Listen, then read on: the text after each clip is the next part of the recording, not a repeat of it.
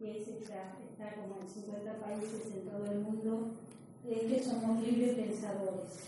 No debemos tener ninguna este, creencia, ningún dogma, nada, solamente eh, propende el estudio, tanto de sí mismo como de todo lo demás, para responder a las preguntas ¿por qué? ¿cómo y quién? Y responde la ciencia, la religión y la filosofía, ¿verdad? Todo aunado. Bueno, eh, perdón que te di la espalda, no, no, pero es tan alto que igual lo veo. no pasa nada. De paso les voy diciendo, perdón, antes de introducir a Ubaldo, el próximo sábado 21 de abril a la hora 19.30, que son siempre los horarios de nuestras actividades, tenemos la charla Una aproximación a la alquimia a cargo de Mariela Lucy, una estudiante de muchos años este, sobre este tema. Así que también están invitados para esa actividad. bueno, eh, ¿qué otra cosita más tengo para decirles? Bueno, introduzco al, al conferencista que supongo que muchos de ustedes ya lo conocen pero es de rigor hacer la presentación como corresponde y agradecerle ya de antemano este, el servicio que brinda. Él es miembro de la Sociedad Teosófica, se unió a ella siendo muy jovencito, adolescente, ¿no? Y después fue por ahí por el mundo, pero volvió a ser miembro de la sociedad. Eh, es muy inquieto, ha recorrido todo el mundo, pero vamos a empezar por el hijo y empezar desde el principio. Eh, integró, además de la Sociedad Teosófica en sus primeros tiempos, de su juventud, el Instituto Neopitagórico diversas ramas del rosacrucismo. Es licenciado en Psicología en, Brasil, en Psicología de la Religión también en Brasil, o sea, una en Londrina, en Sao Paulo, licenciado en Psicología de la religión en la Universidad Libre de Bruselas, estudió lenguas sagradas en, la Facultad de Humanidades de de la República, sánscrito, hebreo y latín, y teología en el Instituto Teológico es del Uruguay. Muy bien. Durante ocho años residió en Oriente estudiando árabe, cultura y jurisprudencia islámica en la Universidad Abdel Aziz en Medina del Reino de Arabia Saudita, desde donde pudo mantener un estrecho contacto con los sheikhs, o sea, los maestros fis de diversas escuelas. Visitó países en búsqueda espiritual como Marruecos, Libia, Egipto, Líbano, Irán, Afganistán, Pakistán y Tierra Santa. Tenemos suerte de que está acá, no se quedó por allá. Y, y se entrevistó con autoridades judías, rusos, bajáis e ismaelitas. En India estudió también Vedanta y sánscrito en el Adhyatma Prakaya Karalaya, espero decirlo bien, de Bangalore, con el Shankaracharya de la época, estableciendo sus primeros contactos también con los sabios Ayurveda y Siddhi del sur del país. Es secretario de la Asociación Latinoamericana de Psicología Jungiana. Es ordenado presbítero en la Iglesia Católica Liberal en 2011 y nombrado párroco de la Capilla Nuestra Señora de los 33 en Montevideo.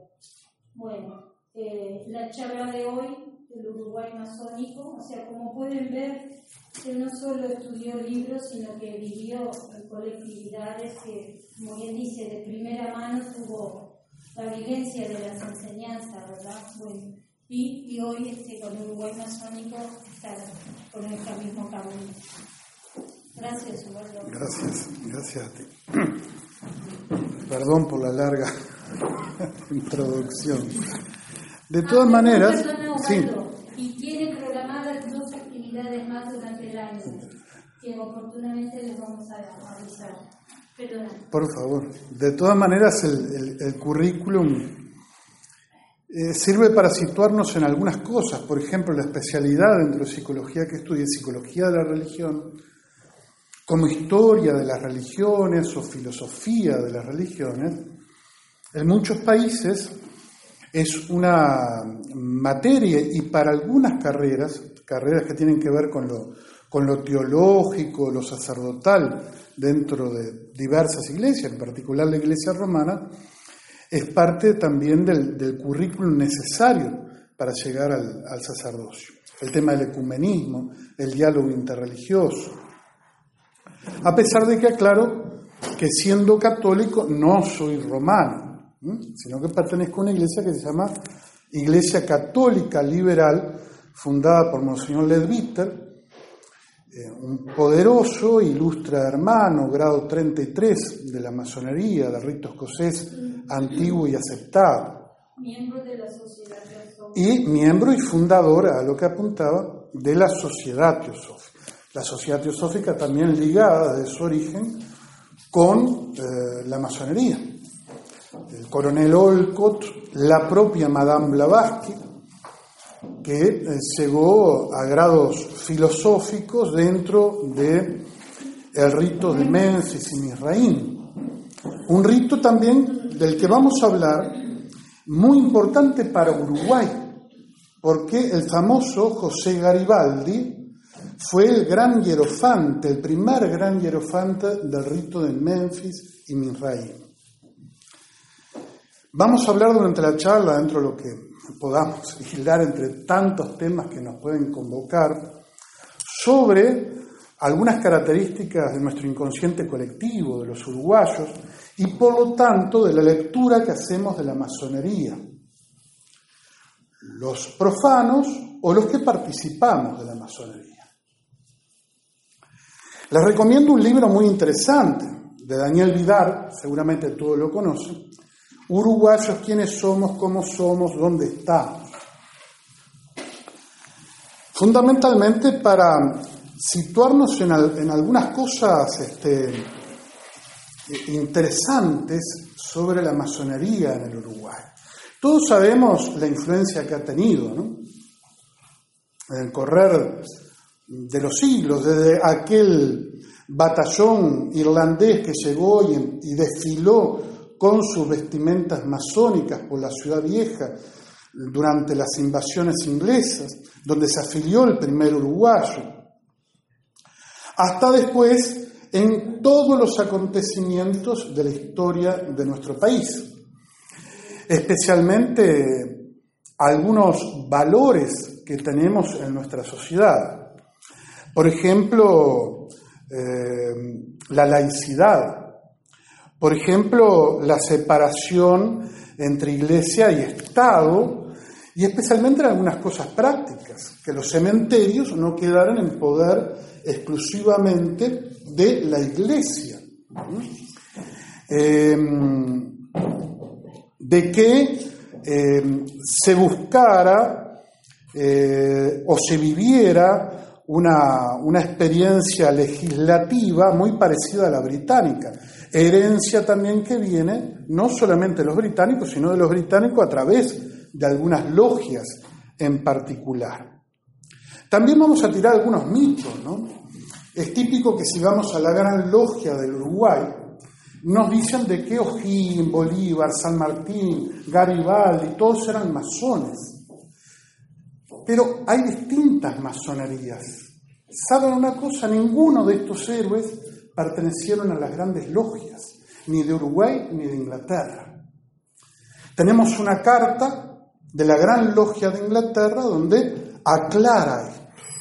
Eran irregulares. Y entonces, bueno, ahora vamos a entrar a ver qué es esto de regular y por qué distintas masonerías.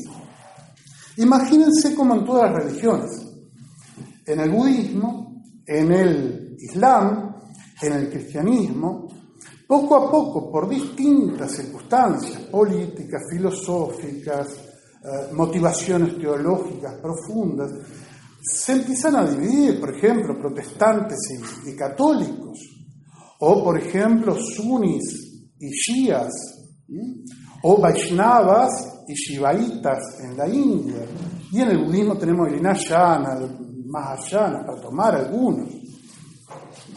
Lo mismo pasó con la masonería muy cercano en el tiempo a la fundación de lo que ahora se está festejando, se festejó los 300 años de la masonería inglesa. Al poco tiempo en Francia, en Francia se separan por conceptos eh, esenciales para ellos. Eh, por ejemplo, el tema de la invocación al gran arquitecto del universo, por considerarla una invocación deísta. Se quita la Biblia también del ara, es decir, del eh, altar, que como en toda espiritualidad y religión, existe también en la masonería. Una masonería que en Uruguay aparte tiene la característica de siempre quererse deslindar de la religión cuando es tremendamente religiosa y dogmática, estableciendo límites que llaman landmark, pero que no los cumplen, ni unos ni otros. Cuando digo uno y otro digo porque hay muchos grupos. Es decir, una de las cosas básicas que dicen los landmark y que no hay vuelta para, para leerla, es de que no se puede ser ateo para pertenecer a la masonería. Y este landmark, muy pocos grupos lo tienen en cuenta. Muy pocos obediencias o instituciones lo tienen en cuenta en Uruguay. De hecho, Uruguay fue el único que se enfrentó en la historia a Inglaterra. Desde los años 50 en adelante fue irregular, porque no cumplía con algunos landmarks como este, o como sustituir el libro de la ley por eh, el volumen de la ley por la constitución, o la constitución de la institución o la constitución del país. Entonces vuelvo al, al pasado, quizás situarnos en algunas cosas como cuando decimos justamente los 33 orientales, bueno, se nombraba mm, la capilla donde estamos trabajando, se llama de los 33 orientales, pero justamente por el aspecto esotérico, ¿no? Eran 33, capaz que 34 con el pintor, ¿no? Pero seguramente el tema tiene que ver con los grados, con el escocismo, ¿eh? 33. Pero no de las logias, reitero, llamadas regulares, es decir, las que respondían a Inglaterra sino a logias como las Lautaro. Las Lautaro eran logias fundadas por Miranda, un venezolano, en Inglaterra, con un fin eh, de independizar, de extender la idea de la democracia, un valor que, bueno, también heredamos de la masonería en general. Pero vuelvo, hurgando un poco en el detalle esas logias Lautaro vienen de algunas otras logias en las que en principio fue iniciado José Garibaldi, que eran las logias filadelfias o filadelfas. Logias que provenían de un concepto y de una institución que entró en conflicto también con la masonería regular y irregular, la de Inglaterra y la de Francia, que se llamaban las logias Illuminati. No la fantasía que circula por Internet, que sabemos también la fantasía al respecto de la masonería, sino la fundada por Adam Weishaupt.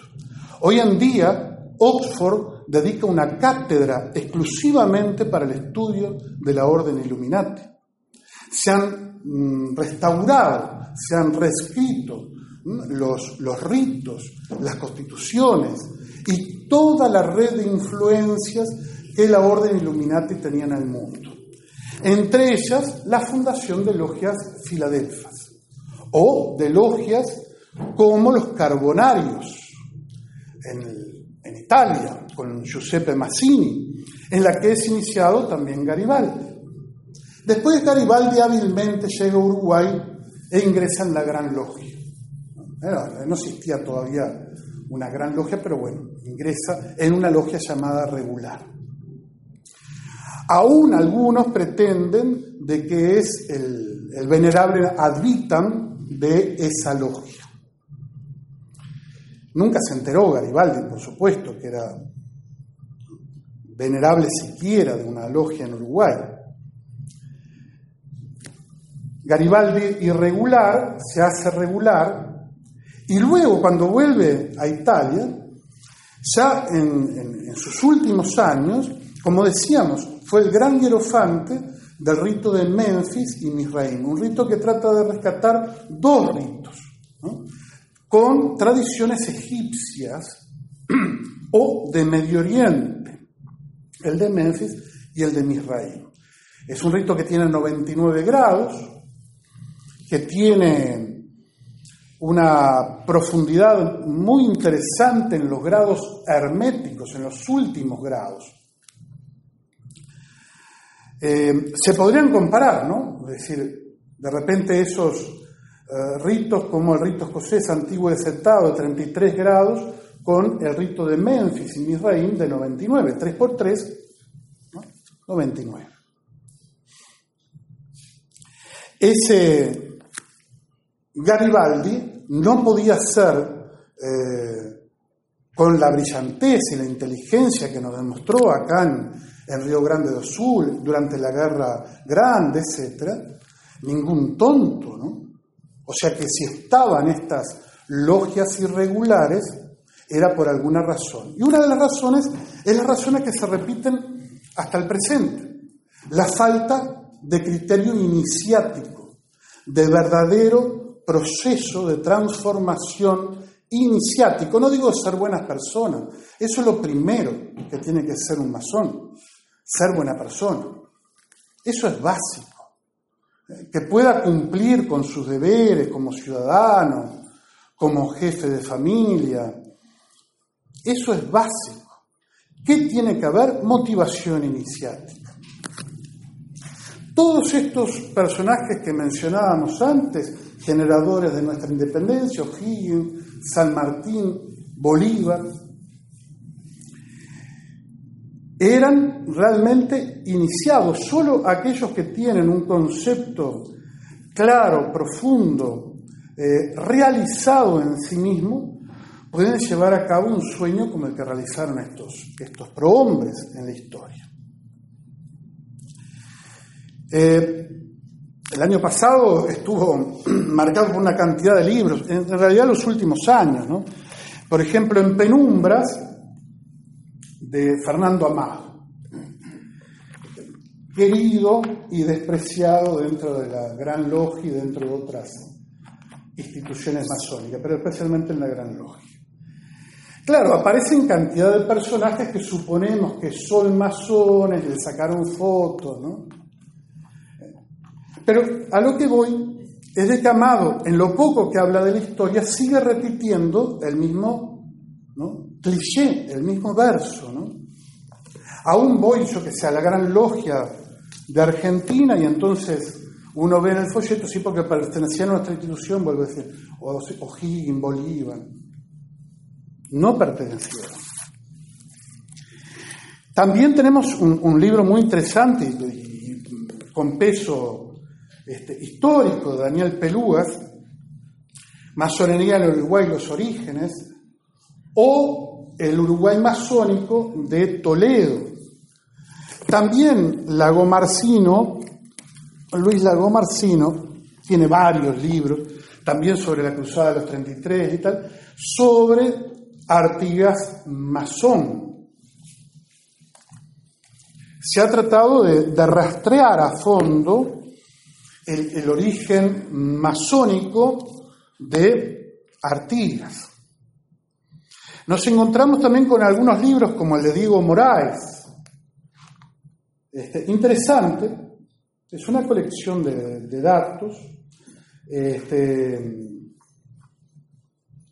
que se dedicaban con Guillermo Lócar a hacer este, voces anónimas. ¿no?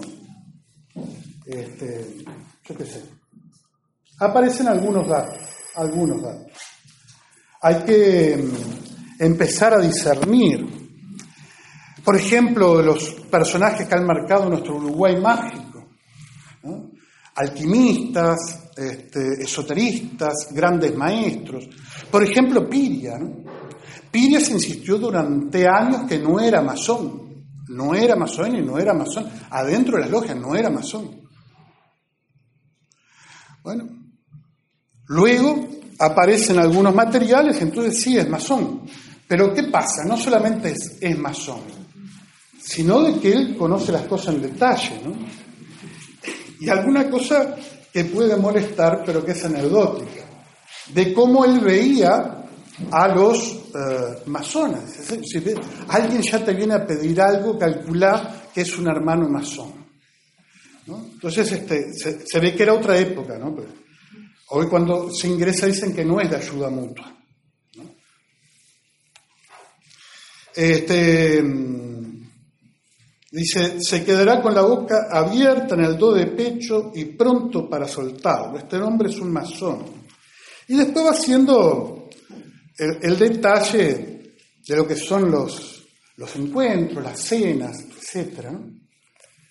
Los que participan en la masonería saben de que en general se, se convierte en un club muy fraterno, muy lindo, pero fraterno, para tenidas de masticación. para encontrarnos, vamos a hacer el asado, hay gente que está más preocupada del asado que de lo que se va a realizar, iniciático.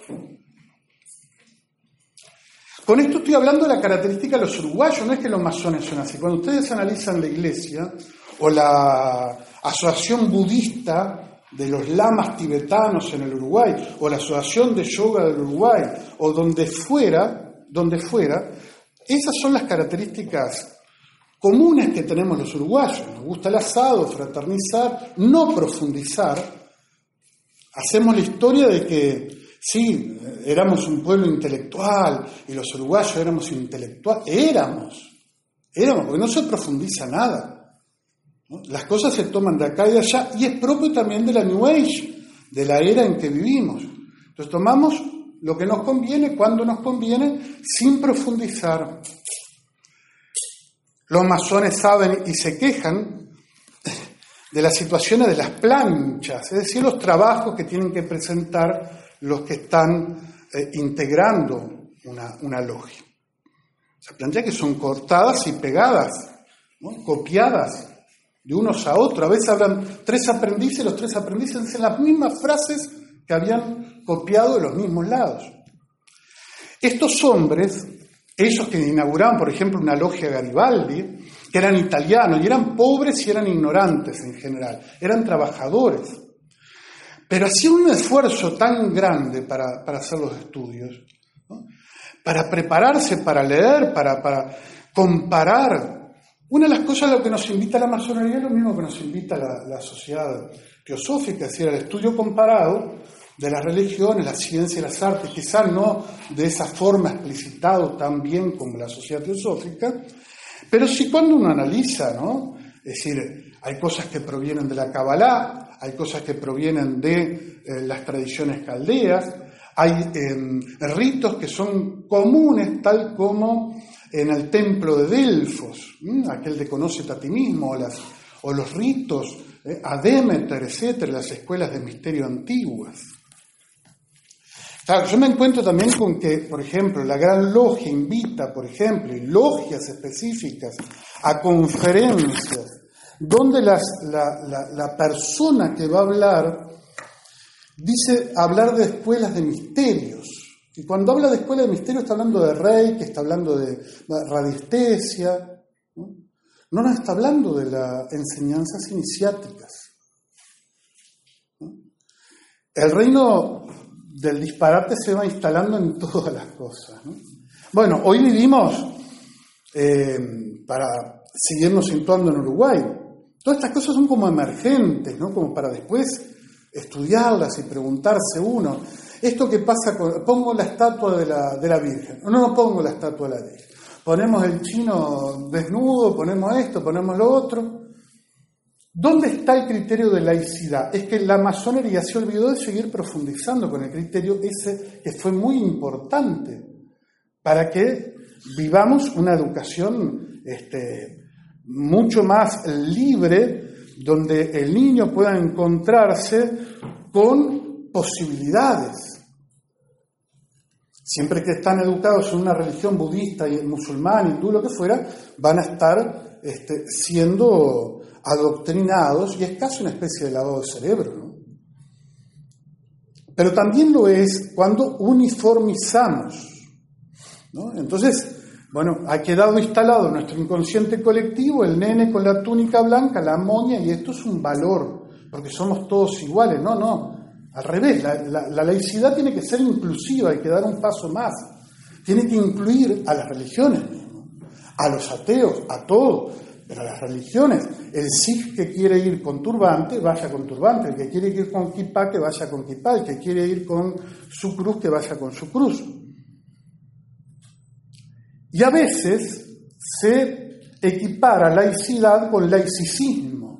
Ese ismo es una especie de religiosidad también. Entonces vuelvo a la discusión con el cardenal, este, que ponen, que no ponen, distintas obediencias, distintas instituciones masónicas eh, trabajaron al respecto. Algunos incluso a través de las redes sociales.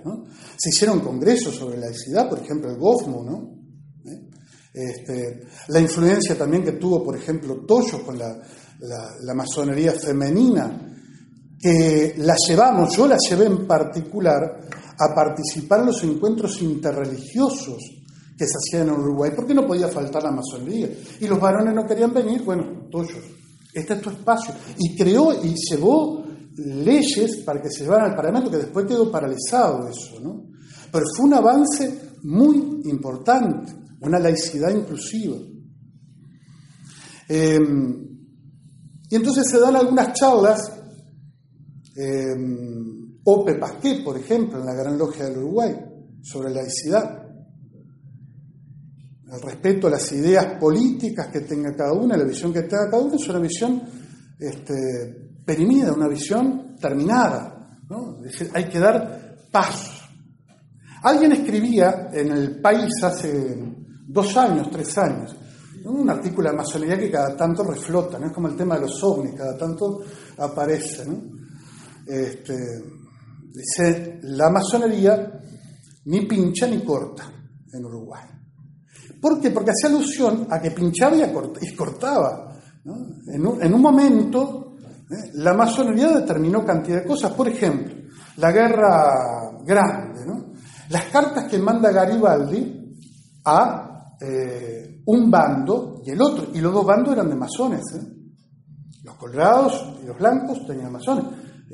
Oribe, Rivera, y por supuesto todos los demás. Y entonces él intermedia, y solo puede intermediar desde otra perspectiva, porque si no tenía que tomar partido. ¿Cuál era la perspectiva? Esa pertenencia a otras logias. Hoy se le pide a los venerables maestros y se le pide a veces a los miembros, no pueden relacionarse con otros. En la época del diálogo interreligioso, el encuentro, que se hace encuentro entre todos, ah, no se puede uno relacionar con otro. Las mujeres con los hombres, los mixtos porque son franceses, los franceses no con los, con los ingleses y así por delante. Entonces viven en, en cáscaras. Esto proclive también para poder ser manipulado social, cultural, individualmente. Lo que proponía la masonería en estos orígenes del Río de la Plata era otro criterio, no solamente el criterio de independencia eh, física de la nación, por supuesto, los derechos de cada uno, sino la independencia real de pensamiento, de pensamiento. Em, hay algunas imágenes que quería compartir con ustedes. Por ejemplo, acá tenemos... Ay, no salió. ¿Cómo es esto? Apaguemos el otro.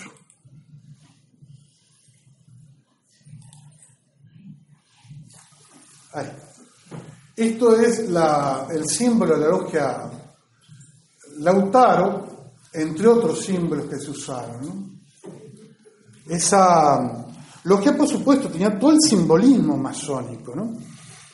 Como decíamos, las logias fundadas por Adam Weishaupt, vamos a tomarlo como referencia, como quien toma a Anderson dentro de la masonería tradicional. Adam Weishaupt dice que hay que conspirar, respirar juntos para cambiar las situaciones. ¿Qué situaciones? Las monarquías absolutas que se vivían en esa época. En, en la universidad donde se empezaron a reunir eran todos académicos. Entonces podían pensar y ver la realidad en otra perspectiva de poder influenciar. Tanto influenciaron Franklin, por ejemplo, en Estados Unidos, o la Revolución Francesa. ¿Mm? Eh, la Revolución Francesa se fue, como todas las revoluciones, se, va de, cauce eh, de mano de lo popular. Pero los pensadores eh, estaban en búsqueda de otra situación.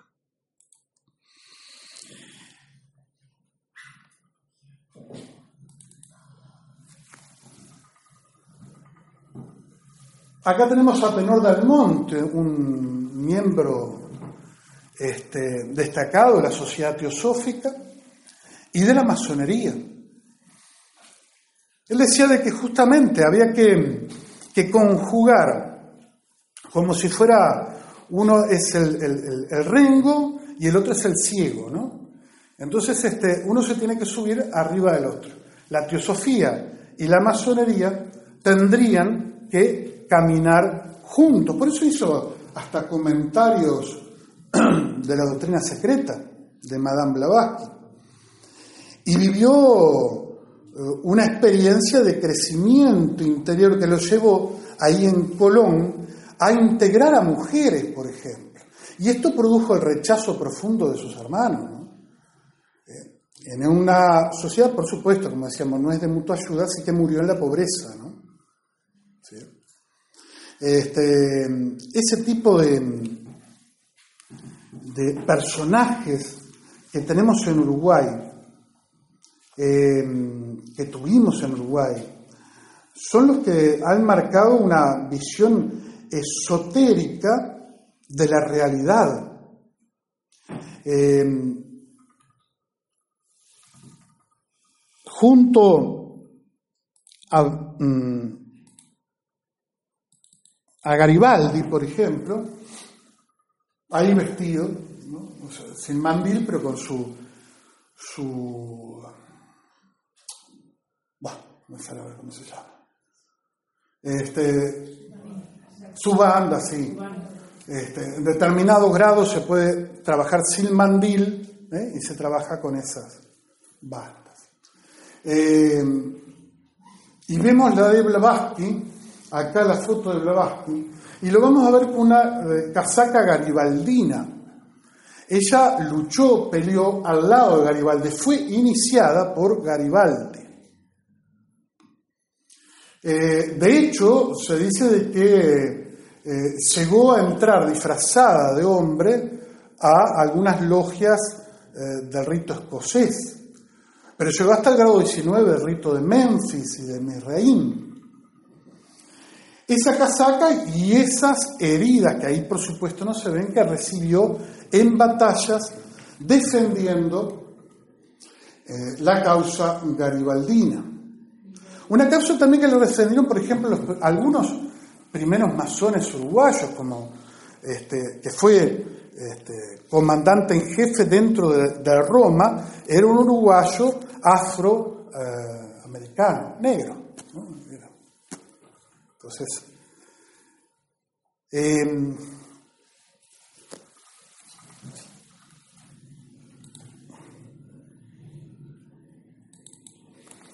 vamos a saltear un poco y nos vamos a encontrar con otro centro iniciático ahí en Maldonado y Casinoni. Parece que por Casinoni están todos los, centros, ¿no? Dicen algunos que hay un túnel subterráneo entre la española y la, Gran Logia. No sé si lo habrá, pero hay muchos médicos. De hecho, el fundador del Sindicato Médico del Uruguay fue hermano masón. Bueno, en, Amor, una de las distintas corrientes que hay eh, de, los, de los Rosacruces, funciona, por ejemplo, el martinismo. El martinismo o el rito escocés rectificado es otra de las formas ¿eh? de masonería que también se hacen en Uruguay. En el mundo, de hecho, fundadas o refundadas por, por papus, se convirtieron en las logias eh, más esotéricas, en el sentido ese iniciático, se hacía teurgia, ¿no? magia. A veces eh, sobre, en la mayoría, sobre eh, el escritorio, vamos a decir, donde está el venerable, hay una espada flamígera. Y está como decoración, ¿no? A veces hacen algún movimiento, alguna invocación, pero esa espada flamígera era el, y es la representación de Kundalini, la serpiente que despierta los chakras por la columna vertebral desde el, em, desde el chakra sexual al chakra de la corona por encima de la cabeza, el Sahasrara. Entonces en el martinismo se hacían, cuando se iniciaba alguien, le ponía una, o pasaban de grado, se le ponía la, la, espada, o se hacía una bóveda de acero, lo hacían con este sentido profundo de generar energías que incluso se marcaban en el suelo. El piso tradicional más conocido es blanco y negro, ¿no? el embaldosado blanco y negro. Pero estos grupos usaban, por ejemplo, con círculos y con pentagramas inscritos en los círculos y otros símbolos más, que hoy en día en la magia caótica se llaman sigilos. Sigilos. Entonces los martinistas invocaban. Decimos, es teurgia porque la teurgia invoca a eh, los ángeles o las energías positivas. Mientras que puede haber otro tipo de magia que invoque otras cosas. Acá han funcionado y funcionan iglesias satánicas. La misma iglesia de Anton LaVey, por ejemplo, fundada en la década de los 60 en Estados Unidos, vino a funcionar acá a Uruguay. Funciona como una especie de, logia, ¿no? Este, incluso durante tiempo integrada por, por personas eh, hablo en la década del 70, de los 70, 75, 78, los 80 y pico, eh, miembros de los servicios de inteligencia ¿no? de esa época, de esa época, y continuaron después. La iglesia satánica de Anton LaVey. Vuelvo a los martinistas. Entonces, el martinismo también tiene otras, otras logias independientes, tradicionales, que funcionan con sus soberanos santuarios acá en, Uruguay. Eh, por ejemplo, acá los vemos con sus vestimentas tradicionales, en ese caso utilizan túnicas blancas con unas capas negras, con máscaras, este, solo se las quitan ya cuando están entre los propios iniciados. Bueno, ahí vemos que lleva la espada flamígera que está en el centro, y distintos tipos de decoraciones, pero que se repiten en general, ¿no? Las, las dos columnas, esas dos columnas que las vamos a ver en cantidad de edificios, en la corte, con, los edificios de Pitamilio, de Piria, de, este, em, estas logias funcionan en Uruguay, como también funcionan las eh, con distintas obediencias, y por lo menos tres que están operantes, del rito de Memphis y Misraim, este, que rescatan esa espiritualidad de, eh, de Egipto. Eh, Misraim sería Egipto en, hebreo, este, y de Medio Oriente. Y también tiene algunas características, que usan túnicas, hay logias em, femeninas que también utilizan, bueno, ahora algunas están utilizando túnicas negras, pero hay con túnicas blancas fundada también por Monseñor Ledritter. Y ese es el rito eh, de Loderley, Ese rito que está íntimamente ligado con la Iglesia Católica Liberal. Cuando uno ve las palabras que dicen durante el ritual son tales las que se dicen en la misa y tales las que se dicen en escuelas internas de la misma sociedad teosófica. palabras de paz, etcétera, una cantidad de cosas muy parecidas. Esto ha sucedido acá en Uruguay hace mucho tiempo. Este, el actual gran maestro de la Gran Logia del Uruguay decía en un artículo que la masonería sería la primera ONG. Bueno, esto ha sido discutido, planteado, etcétera, etcétera. El tema eh, es lo que anteriormente les decía, ¿no? ¿Es una ONG o es un trabajo iniciático?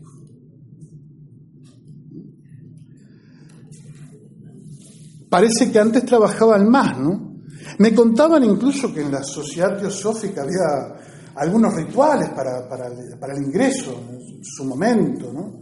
Creo que cuando funcionaría ya en el Palacio Salvo, que hay algunas fotos y tal, ¿no?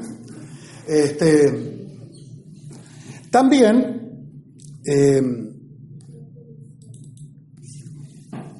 hago un, paréntesis, podríamos hablar de construcciones, podríamos hablar de, no sé, el obelisco de Garibaldi, este, no sé, de todo ese tipo de cosas pero eso ya está muy trillado. Yo lo que quiero es que reflexionemos, proponerles reflexionar sobre eh, esto, el aspecto iniciático en Uruguay.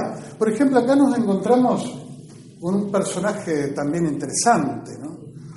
Dice ser este, grado 33 de la masonería, haber sido iniciado en la Gran Logia del Uruguay.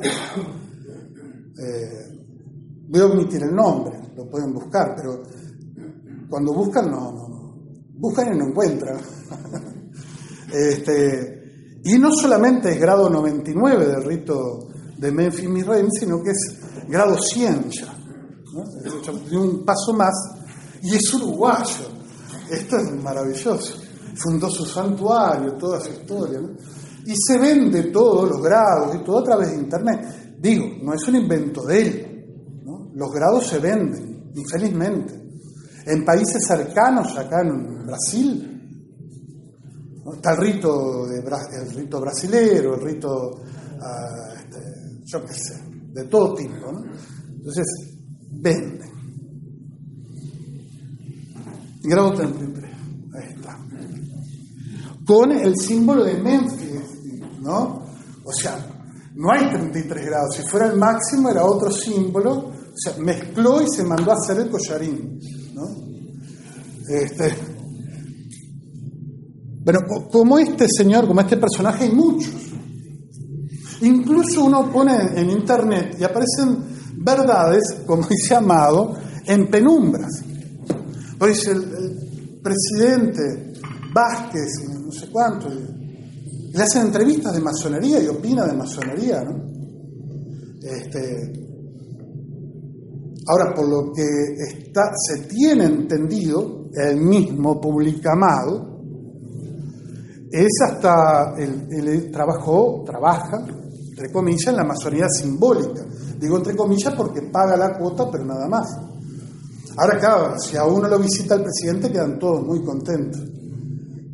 Ahora, claro, los presidentes, otros van a la iglesia, ¿no? ¿Se acuerdan Valle cuando este, ganó, y lo primero que hizo fue abrir la Biblia y fue a los capuchinos acá en Canelones y Mina a la misa, ¿no? No sé, pero es un hecho histórico, ¿no? Histórico. Allende, por ejemplo, eh, perdón, Allende, perdón, eh, eh, también hermano masón, el Pinochet, cuando da el golpe, el primer lugar que va es a una sinagoga a ver al gran rabino Qué raro todas las cosas que pasan en el mundo. En particular, entonces, la recreación de las logias Lautaro entre los patriotas también es algo muy interesante, porque ya había logias en Buenos Aires, Liniers, todo lo demás pertenecían a logias. ¿Dónde se reunían ellos? Hasta ahora está el Café de Marcos, enfrente de la Gran Logia, en la calle Domingo Perón, que no le gusta a los hermanos que se diga Domingo Perón, que es cangacho, porque dicen de que Perón no era masón. Pero después que se investiga, Perón sí era masón. Y aparte, luego de lo simbólico, él pasa a una logia que se llama la PEDUE, la de Licio Shelley, ¿saben? Eso que fue los que asesinaron al sínodo, al que llevaba el banco del Vaticano. Entonces se debía mucho dinero y lo terminaron colgando debajo de un puente, ¿no? Al hombre. De una manera particular, incluso esto es una recreación, pero le pusieron la mano por acá, ¿no? Agarrado con la... Algo querría decir esto, este signo, ¿no? Y este Licio y todos los demás vinieron acá a Uruguay, ¿no? Estuvieron viviendo acá, iban a, los capuchinos, celebraban ahí la misa, todo. después tenían la logia. Y se reunieron con los hermanos de Malta, por ejemplo, de la Orden de Malta. Hoy en día he visto en, chat, en, los grupos de WhatsApp, que son extremadamente peligrosos, si se quiere mantener discreción, que se discute si el Papa es o no es este, masón. Incluso gente que está contenta de que el Papa sea masón, ¿no? De acá de Uruguay. Eh, bueno, por todo lo que hablamos de la historia, el Papa está muy lejos de la masonería. Eh,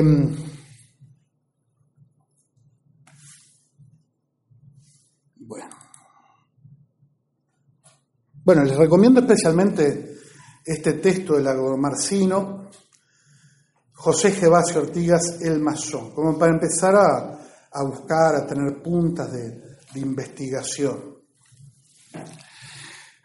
También les recomiendo ver a los Simpsons, y especialmente este, este episodio donde lo inician en la masonería. Entonces este, es muy particular, búsquenlo en YouTube, este, y bueno, eh, creo que nos quedan muchísimos temas, ¿no? Ya llevamos, estoy viendo acá una grabadora, como 45 minutos hablando. Este, seguramente hay muchas más cosas para, hablar.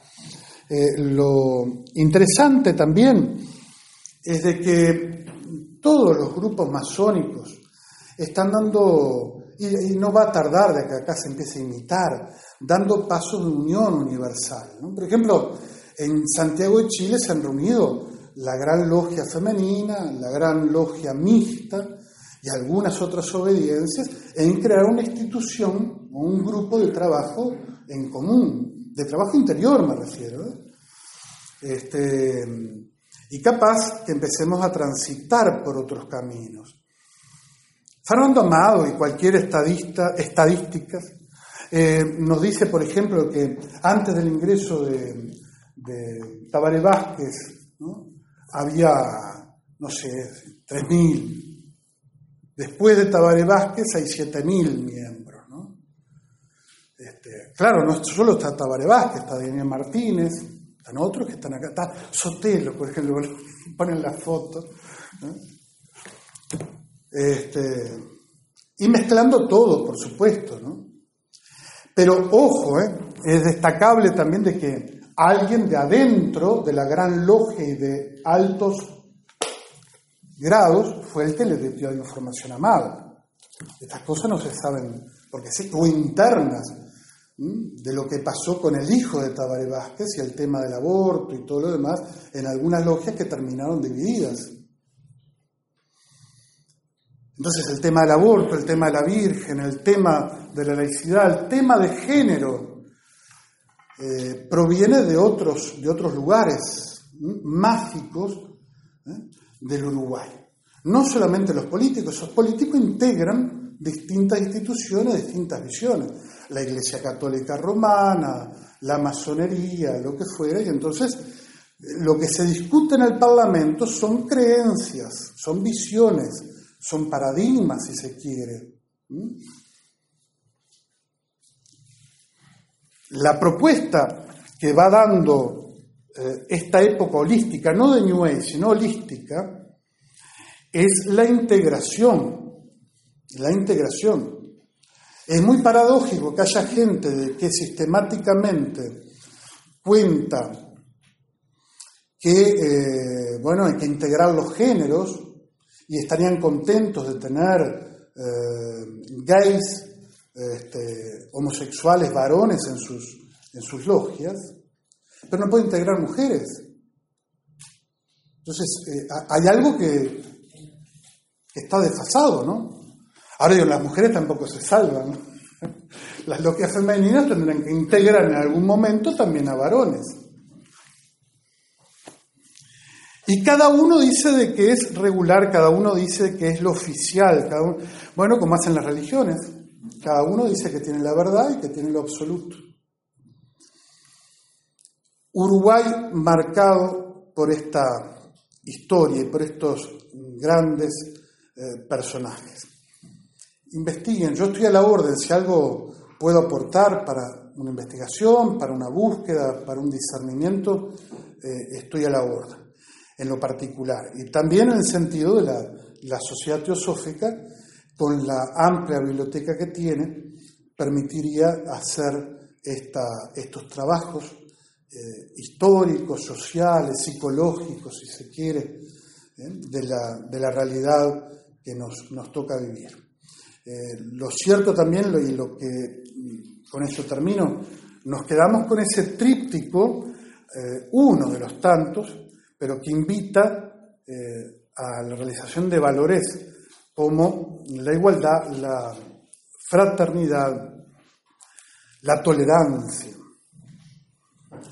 Eh, estos valores, le decía, por ejemplo, en un encuentro, el padre Lizaga, que falleció hace, hace poco, dedicado por el Vaticano al diálogo ecuménico, en, el, ¿cómo se llama? En la embajada, digamos, del Vaticano, en la anunciatura apostólica, ¿no? con el nuncio y tal, y estaba uno de los representantes máximos de la, Gran Logia del Uruguay, que representaba en ese momento a tres continentes. ¿no?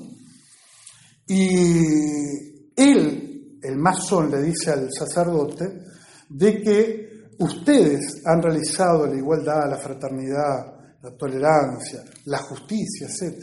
Nosotros todavía estamos en ese proceso. Él se lo decía. No creo que nadie haya realizado nada, ni de un lado ni del otro. Es un trabajo que tenemos que hacer cada uno, pero haciendo un discernimiento profundo. Bueno, muchas gracias y disculpen todo lo que faltó decir. Muchas gracias. Por favor. Muchas gracias a todos por su asistencia y quedan invitados para la próxima charla, una próxima cena de aquí. Muchas gracias.